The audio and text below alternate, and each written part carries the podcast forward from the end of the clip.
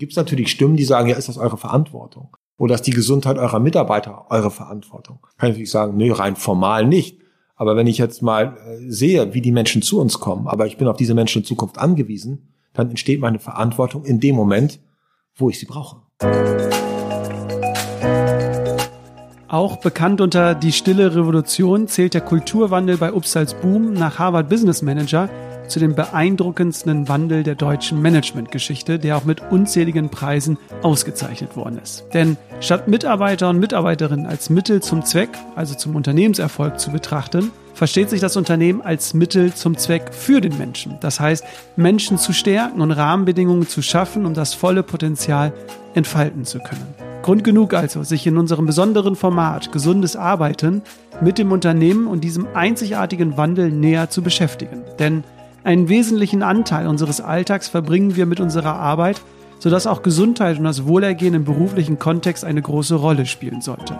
Und damit herzlich willkommen bei Rebellisch Gesund. Mein Name ist Jonas Höhn und ich bin der Gründer der Detox Rebels. Wir begleiten Unternehmen zu einer gesunden Unternehmenskultur und begeistern Mitarbeiter und Mitarbeiterinnen für den gesunden Lifestyle. Zu Gast ist heute Upsals Boom Geschäftsführer Bodo Jansen. Nach dem Tod seines Vaters bei einem Flugzeugabsturz übernahm Bodo 2006 die Funktion des Geschäftsführers im Unternehmen, das mit über 600 Mitarbeiter und Mitarbeiterinnen zu den führenden Anbietern von Hotels und Ferienanlagen an der Nord- und Ostsee zählt. Eine spätere vernichtende Mitarbeiterbefragung 2010 veranlasste Bodo Jansen dazu, ins Kloster zu gehen und einen Paradigmenwechsel bei Upsals Boom einzuleiten, mit dem Ziel, eine authentische Unternehmenskultur zu entwickeln, in der jeder Mitarbeiter und jede Mitarbeiterin im Unternehmen das leben kann, was ihm bzw. ihr als Mensch wichtig ist. In diesem ersten Teil unseres 90-minütigen Gesprächs erhältst du detaillierte Einblicke in die Unternehmenskultur und Mitarbeiterführung bei Obst Boom, die für viele Wirtschaftsunternehmen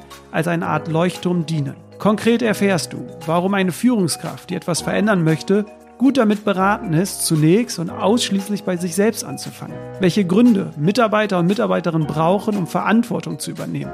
Wie konkret eine wertorientierte Unternehmensphilosophie im Unternehmensalltag umgesetzt wird. Warum es wichtig ist, Mitarbeiter und Mitarbeiterinnen das Leitbild des Unternehmens aktiv mitgestalten zu lassen. Wie du wirkliches Vertrauen von Mitarbeitern und Mitarbeiterinnen, aber auch von Kollegen und Kolleginnen erhältst wieso junge Menschen mehr Vertrauen von Führungskräften brauchen und wie es im Alltag konkret umgesetzt werden kann, welche Rahmenbedingungen Obst als Boom schafft, um Mitarbeiter und Mitarbeiterinnen zu stärken und ihr volles Potenzial zu entfalten, wie erfolgreich digitale Meetings mit klösterlichen Gesprächskulturen bei Obst als Boom kombiniert werden, wie Verbundenheit und Zugehörigkeit von Mitarbeitern und Mitarbeiterinnen im Unternehmen entstehen können und wie die Unternehmenskultur in der Krise, um es mit Bodos Worten zu sagen, den Arsch des Unternehmens gerettet hat. Upsals Boom ist ein Paradebeispiel in der Wirtschaft, wenn Unternehmen sich um Menschen kümmern und in den Zentrum des unternehmerischen Handels stellen, die wirtschaftlichen Ergebnisse und Erfolge um sich selbst kümmern. Du bist schon gespannt? Na dann wünsche ich dir jetzt viel Spaß mit dieser Folge. Rebellisch gesund. Der Podcast von den Detox Rebels zu deinem gesunden Lifestyle. Lieber Bodo, schön, dass du uns hier in Emden empfängst. Äh, meine Eltern würden wahrscheinlich sagen, als kleines Kind war ich öfters schon in Ostfriesland. Ich selbst kann mich nicht erinnern, also für mich jetzt gefühlt zum ersten Mal. Nach deiner Meinung aber immer eine Reise wert, oder? Ja, Emden ist die Stadt mit einem Buchstaben, M. Das so wie der gemeine Emder das sagt. Und äh, es ist deshalb eine Reise wert, weil du von hier aus ja die Natur erkunden kannst. Du kannst auf die Inseln gehen, du kannst das weite Meer äh, tatsächlich erfahren. Und äh, wenn ich da mal von mir auf andere schließe, dann ist das etwas, was vielen gut tut. Du bist ja auch hier aufgewachsen, ne? Ja. Und könntest auch nirgendwo anders äh, dir vorstellen zu leben. Dauerhaft nicht. Ich war ja bei verschiedenen Stationen, äh, auch in Großstädten so hinter mich gebracht und ich bin immer noch mal wieder gerne da. Aber letztendlich muss ich dann zurück auf meine Insel. Also ich beschreibe Emden immer als Insel. Das ist natürlich keine Insel, sondern wir haben nur 180 Grad mehr nicht 360 Grad, aber doch, ich, ich brauche das hier. Das ist, das schenkt mir viel Ruhe. Das ist so Heimat, das ist der Ort, an dem ich mit beiden Füßen fest auf dem Boden stehe. In meiner Vorbereitung habe ich festgestellt, wir haben eine Gemeinsamkeit, wahrscheinlich viele, aber eine Gemeinsamkeit. Und zwar, äh, wir beide lieben es, morgens früh aufzustehen und die Zeit morgens für uns zu nutzen. Du bist noch ein bisschen früher wach als ich. Äh, du stehst um 4.15 Uhr auf, auch heute. Und äh, was hast du heute Morgen gemacht? Ja, also ich habe da ein festes Ritual. Es ist tatsächlich immer morgens Viertel nach vier und nachdem ich aufgestanden bin, gehe ich in mein Sendo. Das ist ein Raum, äh, der ja für mich heilig ist. Äh, da steht eine Meditationsbank, da ist eine, da ist eine Sprossenwand zum Sport machen. Also da geht es um körperliche und geistige Fitness, würde ich es mal beschreiben, vielleicht seelische Fitness auch. Und dahin verziehe ich mich dann und ich beginne dann den Tag mit ein paar ja daoistischen Übungen aus dem Daoismus, die Dao-Massage. Ich aktiviere ja meine Meridiane, meine Energie und danach sitze ich erstmal und meditiere. Und äh, das ist für mich ein wirklich feudaler Einstieg in den Tag, weil ich wie die Mönche den Tag mit einer Pause beginne und das schenkt dem ganzen Tag viel Ruhe. Und das, obwohl, beziehungsweise weil du ja auch drei Kinder hast, ne? das nochmal so als Ergänzung, Frau und drei Kinder und bevor alle wach wären, bist du sozusagen wach und hast die Zeit für dich schon genutzt. Ja, die frühen Mönche, die haben ja für, früher für sich auch entschieden, welche Tageszeit nutze ich für mich. Und wenn einem Menschen Ruhe wichtig ist, weil er sie braucht oder nutzt, wie auch immer, äh, dann bietet sich die Zeit vor dem Sonnenaufgang an. Ja, weil da bin ich natürlich nicht so in Beschlag genommen, weder von den Medien noch vom Fernsehen noch von Mitmenschen. Ja, das findet ja tatsächlich eher vor dem Sonnenuntergang statt. Ja, und da ist die Entscheidung ganz nahegelegt, dann einfach äh, das Ganze vor dem Sonnenaufgang zu tun. Also ich stehe um 6 Uhr auf, vielleicht äh, überlege ich es mir dann auch mal um 5 Uhr aufzustehen, aber äh, ich habe auch drei Stunden, also um 9 Uhr fange ich dann an zu arbeiten, drei Stunden, die ich mir morgens nehme. Ja, ich bringe dann ein Gefühl mit in Verbindung, dieses morgendliche, dieses Sendo auch, dieser Raum und zwar das Gefühl von Geborgenheit. Und mich erinnert das sehr stark daran, äh, wenn ich als Kind früher so Höhlen gebaut habe. Kennt vielleicht der eine oder die andere. Dann äh, habe ich mich darin zurückgezogen und das war so ein Gefühl von absoluter Geborgenheit. Da war ich für mich, da konnte mir nichts passieren, da hatte ich alles unter Kontrolle. Das war so ein Raum, in dem einfach ich mich groß und stark und gut gefühlt habe. Und dieses Gefühl, das stellt sich in dem Moment ein, wo ich in mein Sendo gehe. Da bin ich, da störe ich niemanden, da werde ich nicht gestört, da darf ich für mich sein, da spielen die Erwartungen anderer Menschen an mich überhaupt keine Rolle, da genüge ich, wie ich bin, mit meinen Sorgen, mit meinen Gefühlen und das ist ja ein ganz großes Gefühl von Geborgenheit. Bodo, dann äh, lass uns doch mal äh, losgehen. Ich glaube, innerhalb der letzten zwölf Monate haben besonders Unternehmen, aber auch Menschen gemerkt, so wie wir bisher gelebt haben, kann es nicht mehr weitergehen. Also wir brauchen irgendwie eine Veränderung. Und ähm, Ziel dabei ist, glaube ich, für viele Menschen nicht mehr diesen Profit ins Zentrum zu stellen, sondern das Wohlergehen. Einerseits natürlich des Planeten, da passiert natürlich gerade sehr viel, aber auch natürlich der Menschen. Und das, was, glaube ich, vielen Unternehmen noch bevorsteht, beziehungsweise womit sich viele Unternehmen beschäftigen, das habt ihr ja schon hier bei Upsals Boom hinter euch quasi. Das habt ihr ja schon in den letzten Jahren bei euch erfolgreich umgesetzt. Ähm, bei euch steht nämlich im Zentrum das Wohlergehen der Mitarbeiter und Mitarbeiterinnen. Nicht umsonst hat ja auch der Harvard Business Manager von einem der beeindruckendsten äh, Wandel der deutschen Management-Geschichte gesprochen. Und Auslöser für das Ganze bei euch war ja eine vernichtende Mitarbeiterbefragung 2010. Die Zufriedenheit, kann man glaube ich so sagen, der Mitarbeiter und Mitarbeiterinnen war sehr im Keller. Ähm, die Mitarbeiter und Mitarbeiterinnen haben sich alle einen anderen Chef gewünscht als dich, das auch namentlich geschrieben. Was haben diese Ergebnisse, also diese Mitarbeiterbefragung damals, 2010, was hat das mit dir gemacht und was ist danach bei dir da entstanden? Ja, zunächst einmal war ich sehr betroffen, weil ich als Mensch auch getroffen wurde. Ich habe nicht sofort, aber später erkannt, dass das, von dem ich glaubte, wofür ich Anerkennung bekomme, den Menschen völlig bedeutungslos ist.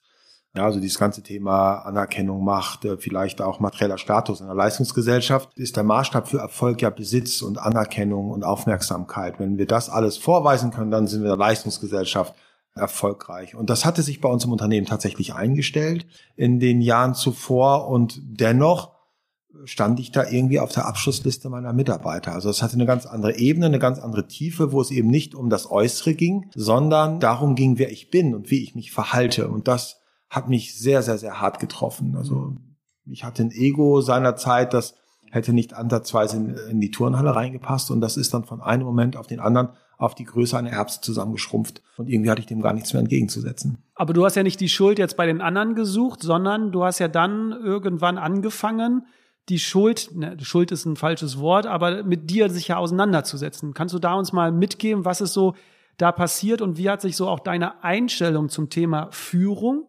beziehungsweise zur Unternehmenskultur. Wie hat sich das dann verändert? Ja, dieses Gefühl ist mir aus, aus einer Not heraus entstanden. Also ich hatte ja nun diese Mitarbeiterergebnisse und die Frage war, wie gehe ich damit um? Und äh, es gab mehrere Möglichkeiten, damit umzugehen. Die eine Möglichkeit wäre gewesen, äh, ich schweig sie tot. Das hatte ich schon mal gemacht bei einer vorherigen Mitarbeiterbefragung. Und das kam nicht so gut an, weil die Mitarbeiter haben sich daran erinnert, dass sie eine Befragung ausgefüllt haben. Und das halten die einem nach, viele Jahre lang. Also wo sind denn die Ergebnisse, Chef? Ne? Und das schürt nicht gerade das Vertrauen, wenn man die dann den Mitarbeitern diese Ergebnisse vorenthält. Dann das zweite wäre gewesen, ich gebe das Unternehmen zurück. Ich hau ab. Tschüss, flüchte. Auch das war nicht möglich, weil mein Vater war ja ein paar Jahre zuvor mit seinem Flugzeug verunglückt und äh, ich musste da jetzt irgendwie durch. Ja, ich hatte mich halt dafür ausgesprochen, diesen Weg zu gehen und also wegrennen ging nicht.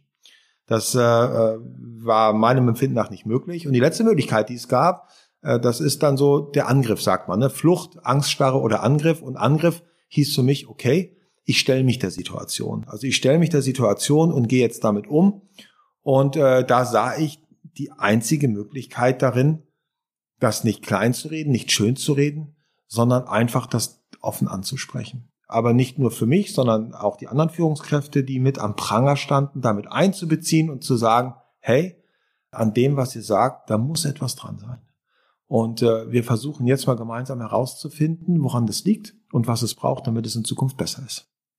Und dann bist du ja in ein Kloster gegangen. War das äh, dein Impuls? Kam der von außen? Und was mich dann interessieren würde, wie hat sich dann diese Einstellung auf das Führen ja dann bei dir geändert? Weil ja dann was losgetreten worden ist im Unternehmen, dazu kommen wir ja gleich. Aber was hat sich da bei dir in deinem Kopf, in deinem Mindset gewechselt, getauscht? Ja, dieser, dieser Weg ins Kloster ist für mich ein ganz, wieder sich vollzogen hat, ein ganz schönes Beispiel dafür, dass das, was durch uns entsteht als Erfolg, nicht allein unser Verdienst ist. Also es gibt ja immer viele Menschen, die, die deklarieren den Erfolg gerne für sich. Äh, aber für mich ist dieser Weg ins Kloster ein Beispiel von ganz vielen, das mich dazu bewegt zu sagen, all das, worüber du gerade gesprochen hast, ist alles gar nicht mein Verdienst. Ja, wir haben zum Beispiel keinen Einfluss darauf, welchen Menschen wir begegnen. Und wäre ich damals im Jahr 2010 nicht dieser Redakteurin begegnet, die mir dann auch noch ein Hörbuch empfohlen hätte, das ich mir angehört habe, um darauf dann erst aufbauend zu entscheiden, ich gehe ins Kloster, dann wäre dieser Weg vielleicht nicht so gelaufen. Also wir haben auf so viele Dinge keinen Einfluss, dass sie geschehen, die können wir nicht bestimmen, aber diese Dinge haben Einfluss auf uns. Und das ist äh, vieler ganz häufig entstanden bei uns auf diesem Weg. Ja, und dann bin ich halt ins Kloster aufgrund dieser Empfehlung äh, bin ich ins Kloster zu Ansem Grün, ins Stadtkloster der Benediktiner, um etwas über Führung zu lernen. Und ich wollte Mitarbeiter binden, weil die sind ja weggelaufen auch. Und äh, ich dachte dann in dem Moment, ja, die Mönche sind ja auch nicht alle freiwillig im Kloster. Die müssen ja irgendwelche Mitarbeiterbindungstools haben. Wer bleibt schon Leben lang im Kloster. Ja, bin dann mit dieser Haltung ins Kloster gegangen. Ich lerne mal Tipps und Tricks, um Menschen zu binden, Menschen zu führen, einfach um besser äh, über die Runden zu kommen. Ja, und das war eine Aussage schon gleich zu Beginn. Die hat mich schon in ihren Bann gezogen, nämlich nur wer sich selbst führen kann, kann andere führen. Das klang erstmal komisch für mich, weil ich da gar keinen Bezug zur Führung hatte, sich selbst führen, andere führen. Im fachlichen Bereich ist das ganz logisch. Ja, da sagt man nur, wenn ich selbst kochen kann, kann ich auch anderen zeigen, wie es geht, kochen zu können. Wenn ich nur die Bücher, wenn ich selbst die Bücher führen kann, kann ich auch anderen Menschen zeigen, wie es geht, die Bücher zu führen. Aber bei der Führung wird das immer irgendwie vorausgesetzt. Das können die Menschen hm. offensichtlich immer irgendwie oder eben auch nicht. Und äh, da habe ich dann gelernt, okay, wenn du andere Menschen führen willst, musst du dich zunächst selbst führen. Und damit einherging natürlich die Frage, wenn du dich führen willst, ja, wohin denn? Also Führung macht ja keinen Sinn, wenn ich kein Ziel habe. Und damit war die Frage geboren, Bodo, was ist das, worum es in deinem Leben geht? Wohin willst du dich führen? Und die Antwort war relativ einfach und ich glaube, da darf ich auch etwas vorwegnehmen oder mitnehmen, behaupten, auch an alle Zuhörer hier, dass ich etwas von jedem einzelnen Zuhörer weiß, was er auch über mich weiß. Nämlich, dass das, worum es auch wahrscheinlich bei ihm oder ihr im Leben geht. Es ist glücklich zu werden. Also war die Frage, wenn ich mich selbst führen will, wohin führe ich mich denn, dass ich das empfinde, was Glück für mich bedeutet? Du bist ja dann aus dem Kloster raus, hast für dich sehr viel mitgenommen. Ich würde sagen, du hast ja eine 180-Grad-Drehung quasi vollzogen. Das ist ja die eine Sache. Die andere Sache ist ja, das dann in ein Unternehmen hineinzutragen und zu sagen, ich nehme auch mal meine 600 Mitarbeiter und Mitarbeiterinnen, die nehme ich auch mit auf diese Reise. Wie kann ich mir das vorstellen? Weil natürlich ist es einfach, sich einfach nicht, aber es ist einfacher, sich selbst zu verändern. Aber natürlich nochmal eine ganz andere Sache, anderen Menschen mit auf diese Reise zu nehmen. Wie kann ich mir das dann vorstellen in eurem Unternehmen? Wie hast du es geschafft, dass deine Mitarbeiter und Mitarbeitern gesagt haben, oh, der Bodo hat neue Erkenntnisse, da gehe ich mit, ich unterstütze ihn dabei. Ja, du hast es sehr schön formuliert. Du hast äh, es nämlich so formuliert, die Menschen auf eine Reise mitzunehmen oder ich würde es noch etwas abgeschwächter ausdrücken, sie einzuladen, sich auf einen Weg zu begeben. Und der Weg dorthin, den habe ich letztendlich in einer 1500 Jahre alten Regel gefunden, der Regel des Heiligen Benedikt.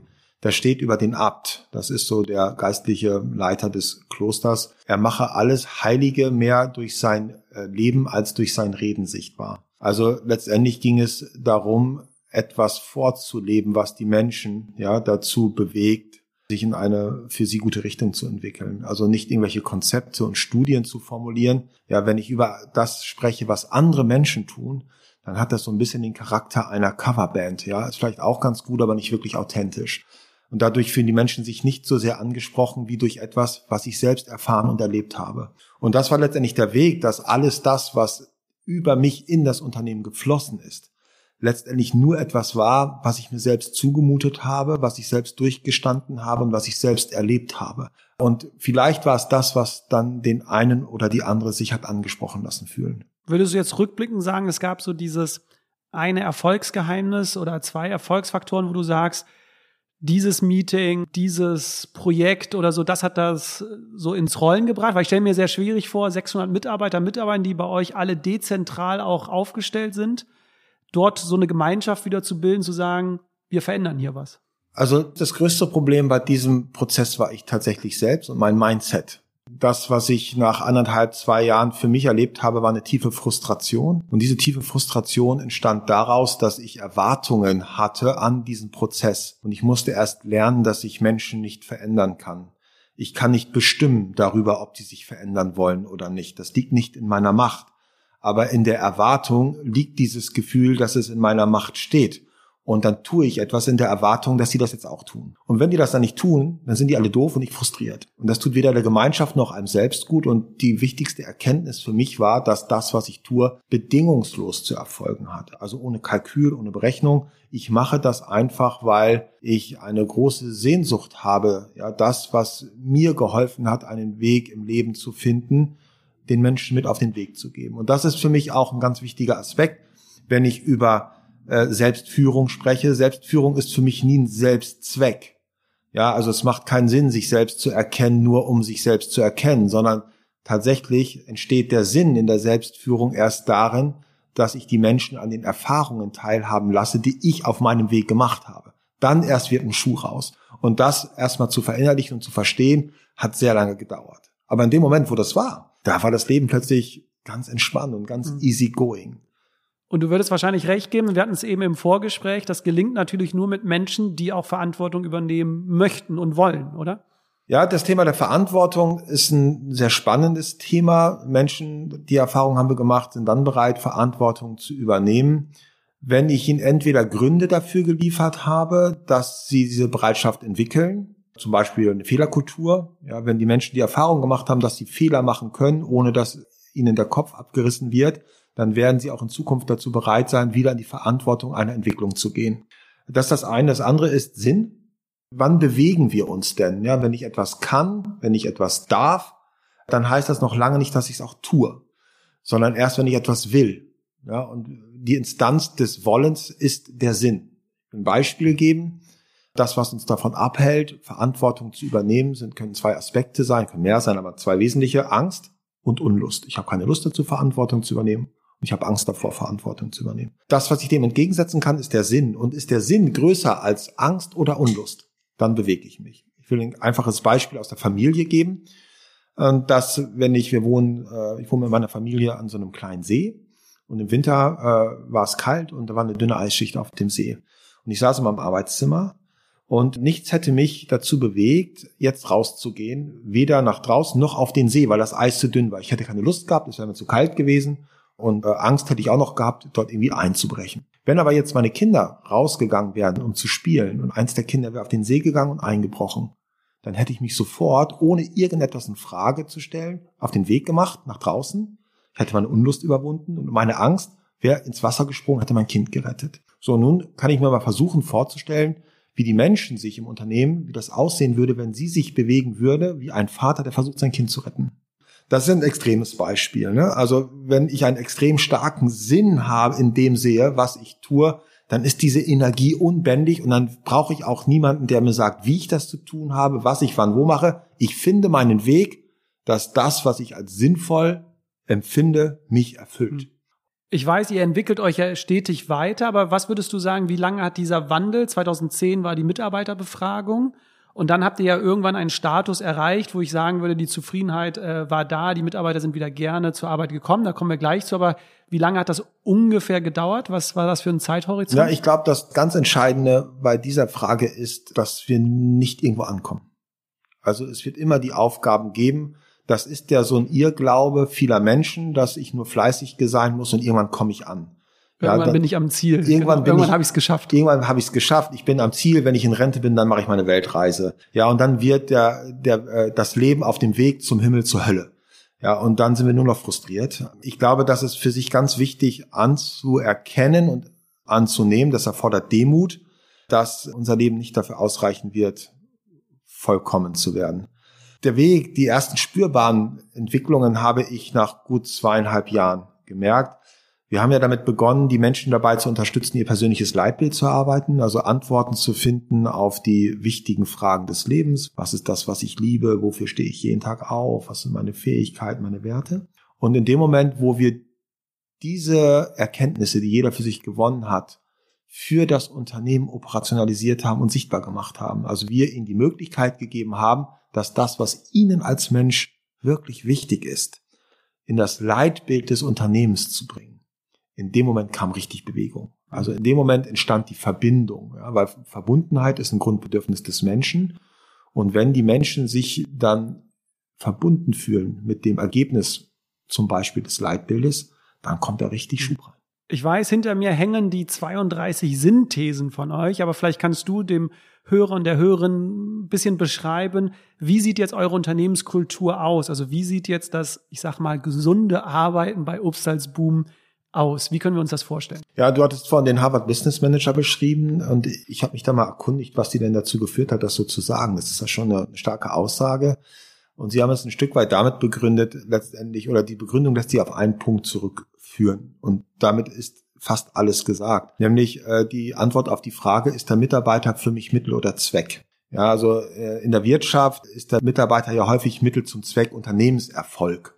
Ja, also äh, seit der Gründerzeit der Industrialisierung haben ja die Führung alles dafür getan, den Menschen einzusetzen wie eine Maschine, die funktioniert. Eine Ressource, ne? Eine Ressource und wenn sie mal kaputt ist, dann wird da was ausgetauscht. So, also die Maschine, der Mensch dient der Wirtschaft.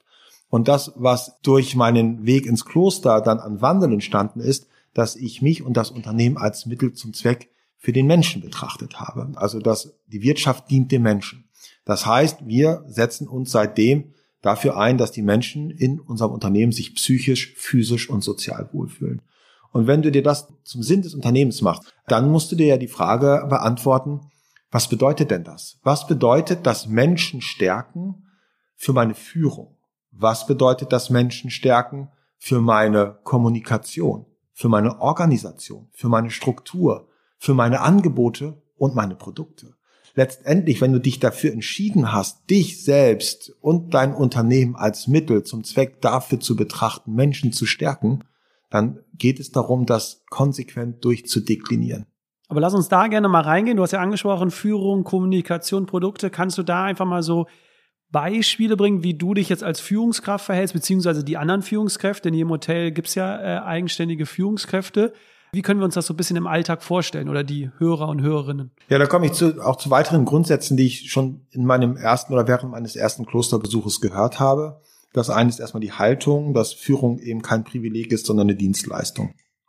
Und die Dienstleistung besteht darin, Menschen darauf vorzubereiten, schwierige Situationen zu meistern. Ja, also resilient zu sein, stark zu werden. Dann eine weitere Aussage, die dort war, war nicht wer antwortet, sondern wer fragt, führt. Also die klassische Führungskraft gibt natürlich Antworten, also gibt der Maschine Anweisungen, wie sie etwas zu tun hat. Ja, und ob das eine Maschine ist oder ein Mensch, ist in der Industrie ja letztendlich vollkommen wurscht. Äh, das heißt, äh, dort ist das auch umgewandelt. Ich als Führungskraft gebe keine Antworten, sondern ich stelle Fragen. Und über das Fragen führe ich. Und über das Fragen schenke ich den Mitarbeitern die Möglichkeit, Antworten zu finden, die sie dann in die Tat umsetzen. Und so entsteht auch Verantwortung. Denn Verantwortung heißt nichts anderes, als Antworten zu finden auf die Frage, die mir das Leben oder mir jemand anders gerade stellt und die dann in die Tat umzusetzen. Und so hältst du ja auch äh, Meetings. Ne? Ich habe jetzt das im neuen Buch, wir greifen ein bisschen was vor, aber das in dem neuen Buch äh, von dir, äh, gibt's gleich noch Infos zu, hatte ich ja gelesen, dass du in, in Meetings sehr oft dich zurückhältst und eigentlich äh, erstmal nur fragst und genau. versuchst, genau. Antworten zu bekommen. Ja, auch so, es zahlt auch wieder ein natürlich auf das Verbundenheitsgefühl, denn Menschen, denen ich zuhöre, die fühlen sich zugehörig. Ja, also das ist tatsächlich so. Wir haben dort den Zeitgeist der Digitalisierung verbunden mit klösterlichen Gesprächskulturen. Nämlich, dass wenn wir in so einem Corona-Jam heißt das bei uns, so eine Runde haben mit 20, 25 Mitarbeitern, dass ich tatsächlich gar nicht selbst spreche, sondern einfach nur äh, eine Frage stelle, die geht reihum, äh, die wird jeder bearbeiten, dann machen wir eine Schweigepause und anschließend geht die Runde von vorne los und meistens haben sich die Erkenntnisse, Ergebnisse, Entscheidungen dann selbst entwickelt. Und jetzt heute Morgen war es zum Beispiel, wir hatten eine Informationslage und dann war meine Frage nur, was sind eure Impulse, Gedanken und Fragen zu dieser Informationslage? Dann fängt Mitarbeiter A an und äh, berichtet Impulse, Gedanken, Fragen. Keiner geht darauf ein. Keine Diskussion, kein Dialog. Dann der nächste, wie sieht das für mich aus? Der nächste, wie sieht das für mich aus? Einmal reihum. Dann haben alle einmal gesprochen, dann sind wir ruhig. Eine Minute, zwei, schweigen. Lassen das Ganze verinnerlichen wirken. Und dann geht die Runde von vorne los. Impulse, Gedanken und Fragen. Und die meisten Fragen haben sich beantwortet. Ja, weil durch die Impulse und Gedanken, die die anderen haben, letztendlich zu einem guten mhm. Ergebnis gekommen sind.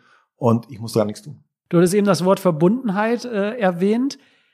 Wie wichtig ist ähm, die Gestaltungsfreiheit und das Bedürfnis nach ähm, Verbundenheit? Weil ähm, ich weiß ja auch in dem Film Stille Revolution von euch kommt ja auch äh, Professor Dr. Gerald Hüther zu Wort. Und ähm, als ich mich mit ihm äh, letztes Jahr unterhalten hat, hat er zu mir gesagt, die zwei Grundbedürfnisse, die Menschen ja befriedigt haben müssten, um das volle Potenzial zu entfalten, ist das Bedürfnis nach Autonomie slash Gestaltungsfreiheit und das Bedürfnis nach Verbundenheit.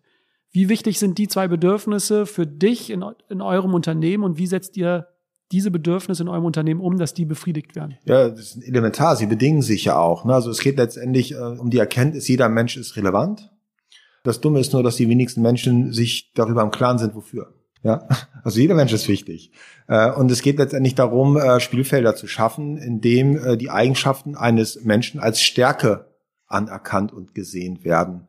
Und wenn ich das habe, dann wird er sich dort entfalten und gestalten oder wird gestalten und entfalten. Und darüber, über das Gestalten, das Mitgestalten, entsteht eine Verbindung zu dem Ergebnis die Verbundenheit. Also in dem Moment, wo ich mich als Mensch mit einbringen darf und ich mit dem, was mir wichtig ist, mit meiner Fähigkeit, mit meinem Talent Teil eines Ergebnisses bin, bin ich dem Ergebnis verbunden.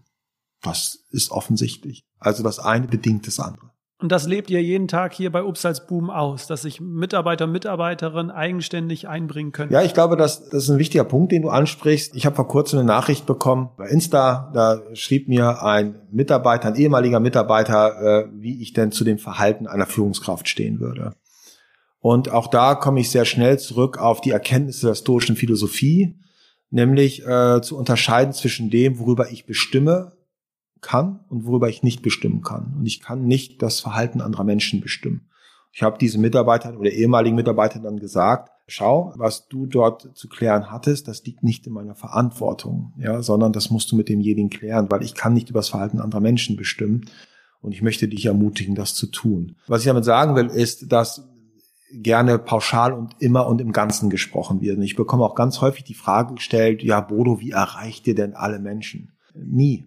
Es ist nicht möglich, weil es ist nicht in meiner Macht stehend. Es ist nicht meine, das, was ich bestimmen kann, ob ein Mensch dazu bereit ist, sich zu entwickeln oder nicht. Ich kann immer nur inspirieren, einladen und ermutigen. Bestenfalls ohne Erwartung, weil wenn ich das mit einer Erwartung tue, dann kann ich nur frustriert werden. Wir gehen mal ein bisschen in die Praxis, schauen uns ein, zwei Projekte an, was ihr für das Wohlergehen, für die Gesundheit eurer Mitarbeiter und Mitarbeiterinnen macht. Ich habe gelesen, äh, hattest du auch aber auch eben kurz erwähnt, äh, dass ihr so eine Art Curriculum initiiert habt, wo du deine Erkenntnisse, die du aus dem Kloster gesammelt hast, an die Mitarbeiter, Mitarbeitern weitergibst, die es möchten. Kannst du kurz was zu diesem Curriculum erzählen, wie ihr das aufbaut, wie es angenommen wird, wie ihr das durchführt? Ja, dieses Curriculum äh, beschreibt das Propium, also den Kernprozess bei uns im Unternehmen. Dort werden den Mitarbeitern, die daran teilnehmen wollen, das ist alles freiwillig bei uns, so die Grundlagen äh, vermittelt, nicht vor allen Dingen nicht theoretisch, sondern vielmehr praktisch, also als erfahrungsbasiert äh, sich selbst und andere zu führen. Das fing mal an mit drei Modulen, jetzt hat es sechs Module und es geht dort im Spannungsfeld zwischen Spiritualität und Wissenschaft und Philosophie beschäftigen wir uns mit der Kunst des gelingenden Lebens. Ja, also wenn ich es mal philosophisch beschreiben würde, geht es dort um die sogenannte Eudaimonie, das heißt das gelingende Leben jenseits äußerer Faktoren. Das ist ja so in der ethischen Philosophie begründet und das ist das, wo wir die Menschen äh, dazu ermutigen und einladen, äh, sich in diese Richtung zu entwickeln. Schule des Lebens, würde ich es mhm. mal beschreiben. Und äh, in diesem Curriculum finden sich aber nicht nur Obstalsboma wieder, sondern 50 Prozent auch externe. Darauf kann man sich bewerben, weil wir diese Mischung ganz spannend finden zwischen dem, was bei uns geschieht und dem, was außen geschieht. Und daraus entsteht auch Wachstum. Also das klare Bild ist, durch Begegnungen wachsen. Und wenn ich mal ein Bild beschreiben würde, was schön beschreibt, wie so ein Curriculum zu sehen ist, dann würde ich das Bild eines Gewächshauses betrachten. Ja, also in einem Gewächshaus, da sehe ich Saat und in einem Gewächshaus sind die Rahmenbedingungen so gut, dass diese Saat auch aufgehen kann und wachsen kann, während das vielleicht in der großen, weiten Welt, und das erleben wir häufig, wenn die Mitarbeiter aus dem Curriculum wieder woanders hinkommen, die Welt nicht mehr so freundlich ist und nicht mehr so gut ist und diese Saat, diese zarte Pflanze vielleicht zertreten wird. Das heißt, es geht letztendlich in diesem Curriculum darum, einen Raum zu schaffen, in dem Wachstum möglich ist, in dem sich die Menschen gegenseitig ihr, ihres Wachstums bedingen und sich unterstützen. Und äh, ja, das ist das, das Curriculum. Also da geht es um die Antworten auf die großen Fragen des hm. Lebens und das praktische Umsetzen im Leben. Ich möchte jetzt noch nicht die große Diskussion aufmachen, die machen wir ganz am Ende auf, aber eine Frage, glaube ich, haben jetzt ganz viele Zuhörer und Zuhörerinnen aus dem Business-Kontext ja, machen die das denn jetzt in der Arbeitszeit oder in der privaten Zeit? Also wir reden ganz am Ende darüber, äh, ob das noch so sinnig ist, das alles so zu unterteilen. Aber wie sieht's bei euch aus? Ist es äh, im Rahmen dieser Arbeitszeit oder machen das die Mitarbeiter, Mitarbeiterinnen sozusagen nach Arbeitsende? Nein, das läuft alles während der Arbeitszeit. Also es gibt einen, einen Schulungsrahmen. Schwerpunkt ist in Persönlichkeitsentwicklung, aber auch fachliche Dinge.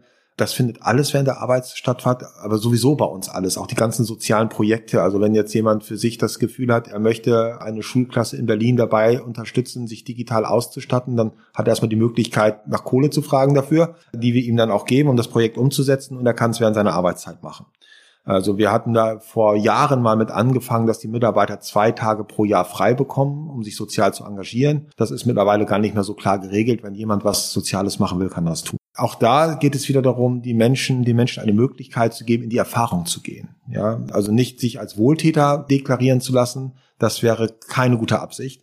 Sondern wenn ich über Mitgefühl zum Beispiel spreche, dann bedeutet Mitgefühl ja dankbar dafür zu sein, anderen Menschen helfen zu dürfen und darüber auch selbst zu wachsen. Und so kultivieren wir Mitgefühl. Da hat er die Möglichkeit, auch während der Arbeitszeit. Aber nicht nur die Mitarbeiter und Mitarbeiter stoßen Projekte an, sondern auch äh, du hast äh, Projekte angestoßen, ähm, sei es Ihr habt äh, Schulen in Ruanda äh, gebaut, äh, wo du äh, Mitarbeiter, Mitarbeiter mitgenommen hast. Du hast dich aber auch um die Auszubildenden, also ich würde jetzt mal sagen, bei vielen Konzernen, Unternehmen, ich sage jetzt mal in der Hierarchiekette, die es ja noch da draußen gibt, die untersten sozusagen, die hast du dir genommen und bist zum Polarkreis gefahren und bist mit denen so einen Gletscher heraufgewandert. Was war der Hintergrund ähm, dieser Reise? Warum hast du gesagt, du willst mit den Auszubildenden so eine Reise unternehmen? Ja, das Bild, was ich dazu habe, wenn ich jetzt mal von einem Familienunternehmen spreche, da steckt das Wort Familie drin, dann betrachte ich mich ein Stück weit auch so wie so, eine, so ein väterlicher Typ, dessen Aufgabe darin besteht, äh, die Menschen auf ihrem Weg aus der Abhängigkeit heraus in die Unabhängigkeit und Eigenverantwortung zu führen.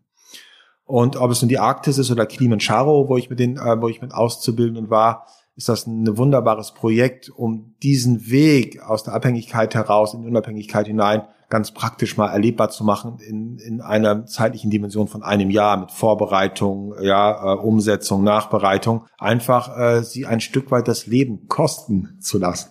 Äh, vielleicht etwas erleben zu können, was sie in ihrer Familie nicht erlebt haben, weil ihre Eltern das Gefühl hatten, sie selbst noch in die Schule fahren zu müssen mit dem Auto, weil die Eltern ihnen nicht zugetraut haben.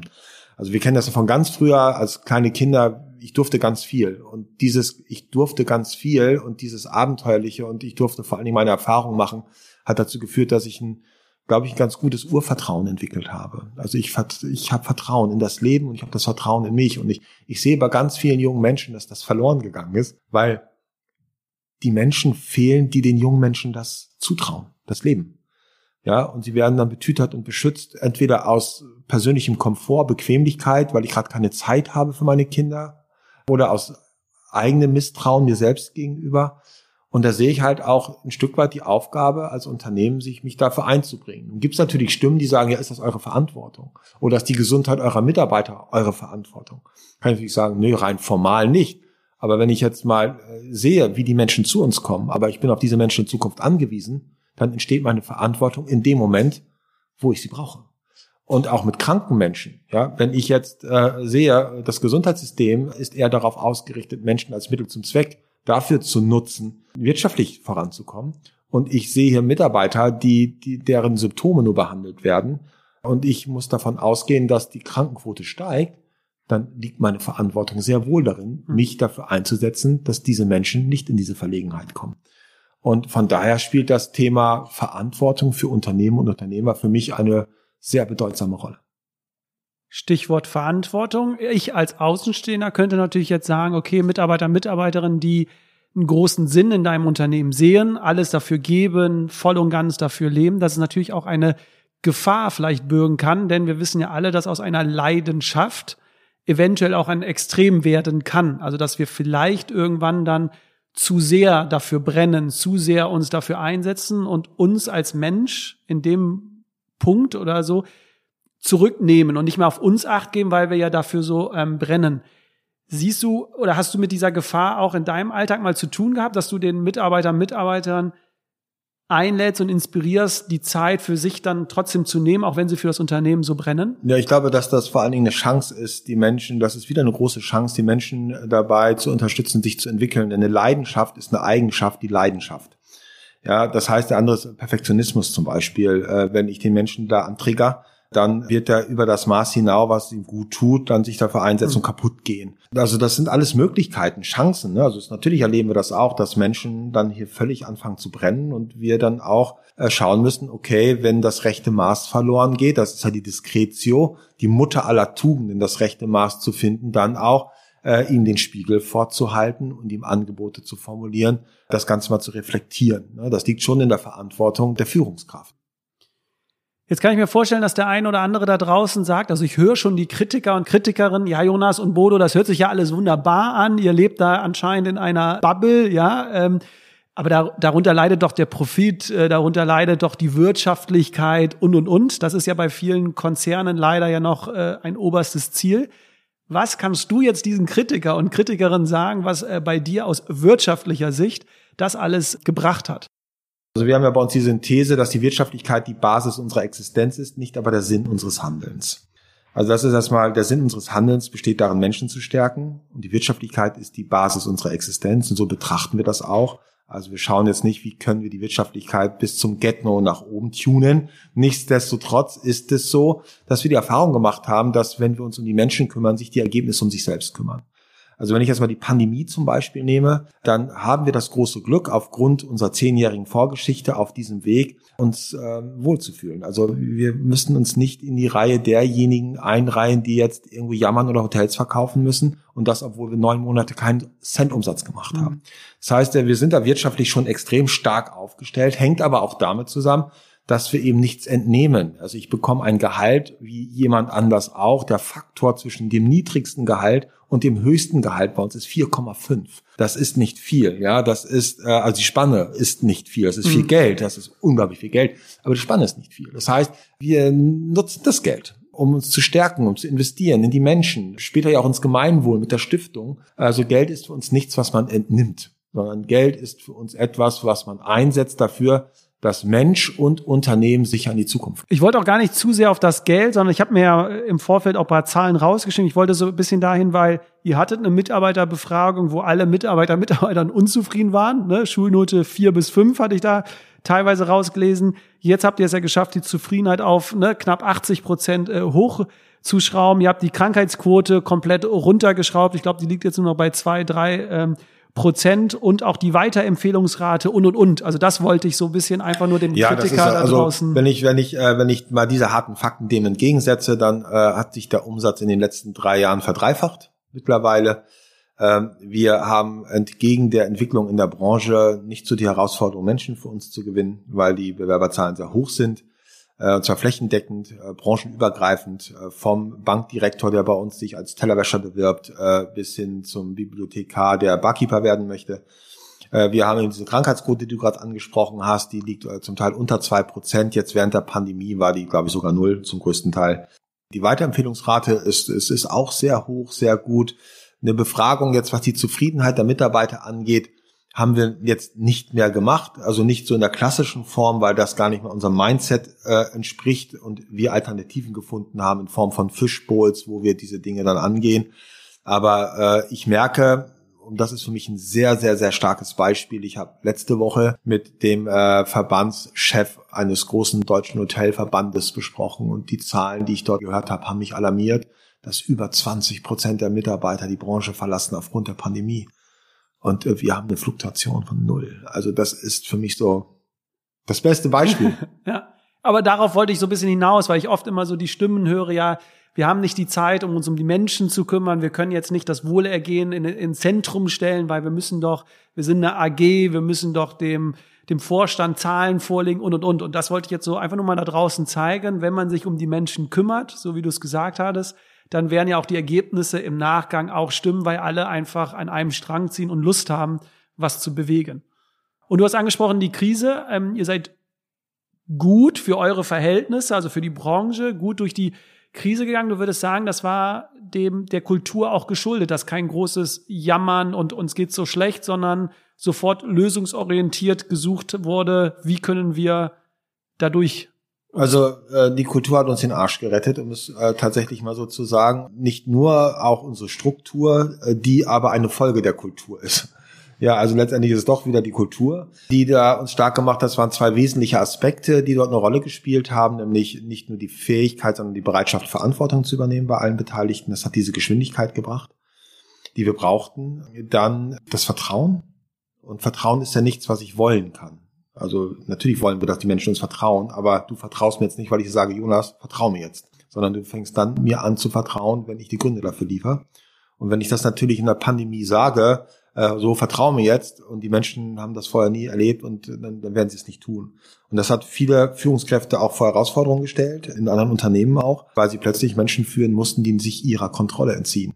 Und er hat das Vertrauen gebraucht und es war natürlich nicht da. Und das war bei uns so, diese, diese Bereitschaft, Verantwortung zu übernehmen und äh, in sich das Gefühl wahrzunehmen, auch vertrauen zu können, waren zwei sehr entscheidende Aspekte. Dann die Einfachheit, Kommunikation und Transparenz. Es gab letztendlich äh, drei Positionen, über die wir die Mitarbeiter immer informiert hatten. Das eine ist eine Zahl, das andere waren drei Farben und das andere war ein Bild. Ja, die Zahl, die wir herausgenommen haben, war für die Mitarbeiter war äh, die äh, zur Verfügung stehende Liquidität zum aktuellen Zeitpunkt. Die Farben waren rot, gelb, grün. Ja, also alles im grünen Bereich, gelben Bereich, roten Bereich. Und das Bild war das Bild des Kornspeichers. Und die Mitarbeiter, jeder Einzelne hatte für sich verinnerlicht, dass in der sogenannten Phase 2, die darin bestand oder während des Zeitraums bestand, wo noch nicht flächendeckend ein Impfangebot gemacht werden konnte, also wir uns in dieser Zeit noch befinden, eben jederzeit die Hotels wieder hinzugemachen können. Und das bedeutete, die Zeit, die wir haben, die wir öffnen dürfen, nutzen wir, um die Kornspeicher voll zu machen. Und das war das Bild. Jede Entscheidung von jedem Mitarbeiter war zu jedem Zeit darauf ausgerichtet, einen Kornspeicher voll zu machen. Äh, bis jetzt. Und das hat dazu geführt, dass wir im letzten Jahr, obwohl wir vier oder fünf Monate geschlossen waren, wir höhere Ergebnisse erzielt haben als im Jahr zuvor, wo wir zwölf Monate offen hatten. Weil die Mitarbeiter einfach so extrem das verinnerlicht hatten, die Bilder geschaffen haben und wussten, worauf es ankommt und sie das auch noch als sinnvoll erachteten, weil das Unternehmen nicht ein Unternehmen ist, äh, das sich äh, einfach nur diese Arbeitskräfte bedient, sondern ein Unternehmen ist, was den Menschen die Möglichkeit schenkt, sich als Mensch weiterzuentwickeln. Und das wollten sie sich bewahren. Sie wollten sich ihre Welt bewahren. Und das war eine ganz glückliche Konstellation. Ich wusste ja selbst nicht, ob das funktioniert. Ich war ja selbst erst sehr ängstlich, auch im ersten Lockdown und durfte dann äh, zu meiner Überraschung oder zum Erstaunen feststellen, was ist ja nicht los? Das funktioniert. Und die Menschen sind ja sogar einen Schritt weiter gegangen und haben ja auch versucht, andere Institutionen, andere Menschen auch zu befähigen, positiv durch diese Zeit zu gehen. Also sie haben sich ja nicht nur um das Unternehmen gekümmert. Ich habe da so ein paar Geschichten gelesen oder gehört, ne, sondern sich ja auch um die, ich sage jetzt mal, Umwelt gekümmert. Also welche Menschen sind um uns herum, denen geholfen werden. Ja, das ist so, das ist auch so, so, so ein Relikt aus einer Führungskompetenz, die wir äh, eben auch mit betrachten oder als Führungskompetenz im Unternehmen entwickeln. Das ist die sogenannte Logotherapie von Viktor Frankl, ja, dritte Wiener Schule der Psychoanalyse, sinnzentriert, also dem Leben einen Sinn geben. Und da heißt es eben sehr klar, dass eine Krise uns alles berauben kann, aber nicht der Möglichkeit, etwas Sinnvolles zu tun. Und wenn es mir schon schlecht geht, dann geht es mir in dem Moment besser, wo ich mir jemanden finde, dem es noch schlechter geht, dem ich helfen kann. Und das haben sie ganz viele Menschen bei uns kultiviert. Also sie haben einfach geschaut, hey, uns geht's so scheiße, wir haben kein Geld, Kurzarbeit, uns geht's wirklich dreckig, aber ich kann jetzt hier sitzen und rumjammern oder ich kann einfach gucken, wem geht's noch schlechter und dem helfe ich. Und darüber komme ich dann wieder in so ein Wohlbefinden. Und äh, das haben ganz viele Mitarbeiter gemacht und bin ich sehr, sehr dankbar dafür. Eine Frage der Haltung, die ihr maßgeblich die letzten Jahre beeinflusst habt, oder? Ja, das ist eine Frage der Haltung. Es ist äh, die Frage äh, letztendlich, äh, wie stelle ich mich zu den Dingen ein, die um mich herum geschehen? Wo finde ich in all dem Chaos, das um uns herum geschieht, einen Sinn? Ja, und das, die, die Entscheidung liegt ja bei mir. Ich habe keinen Einfluss auf das, was ich erlebe, aber ich habe Einfluss auf das, wie ich mit dem Erlebten umgehe. Ich habe keinen Einfluss auf die Gefühle, die in mir entstehen, aber ich habe Einfluss darauf, wie ich mit diesen Gefühlen umgehe. Ich habe keinen Einfluss darauf, welche Gedanken in mir entstehen, aber ich habe Einfluss darauf, wie ich mit diesen Gedanken umgehe. Und diese Freiheit, das ist die letzte Freiheit, die wir als Mensch wirklich haben. Nur die wenigsten Menschen sind sich dessen bewusst. Und äh, das ist eigentlich das, worum es geht, den Menschen sich ihrer inneren Freiheit ja auch bewusst werden zu lassen. Und wie wir uns dieser inneren Freiheit bewusst werden, erfährst du im zweiten Teil des Podcastgesprächs mit Unternehmer Bodo Jansen. Hier teilt Bodo Jansen seine persönlichen Erfahrungen und Impulse mit dir. Falls du schon den Podcast abonniert hast, wirst du automatisch über die Veröffentlichung der neuen Folge informiert. Alle 14 Tage, mittwochs um 6 Uhr morgens. Falls du uns zum ersten Mal hörst, empfehle ich dir, den Podcast zu abonnieren, um den zweiten Teil des Gesprächs und viele weitere inspirierende Podcast-Folgen nicht zu verpassen. Weitergehende Informationen zu dem beeindruckenden Wandel bei Upsals Boom und zu den Büchern von Bodo Jansen kannst du wie immer in den Show Notes finden. Ich freue mich, wenn du beim nächsten Mal wieder einschaltest. Rebellische Grüße, dein Jonas.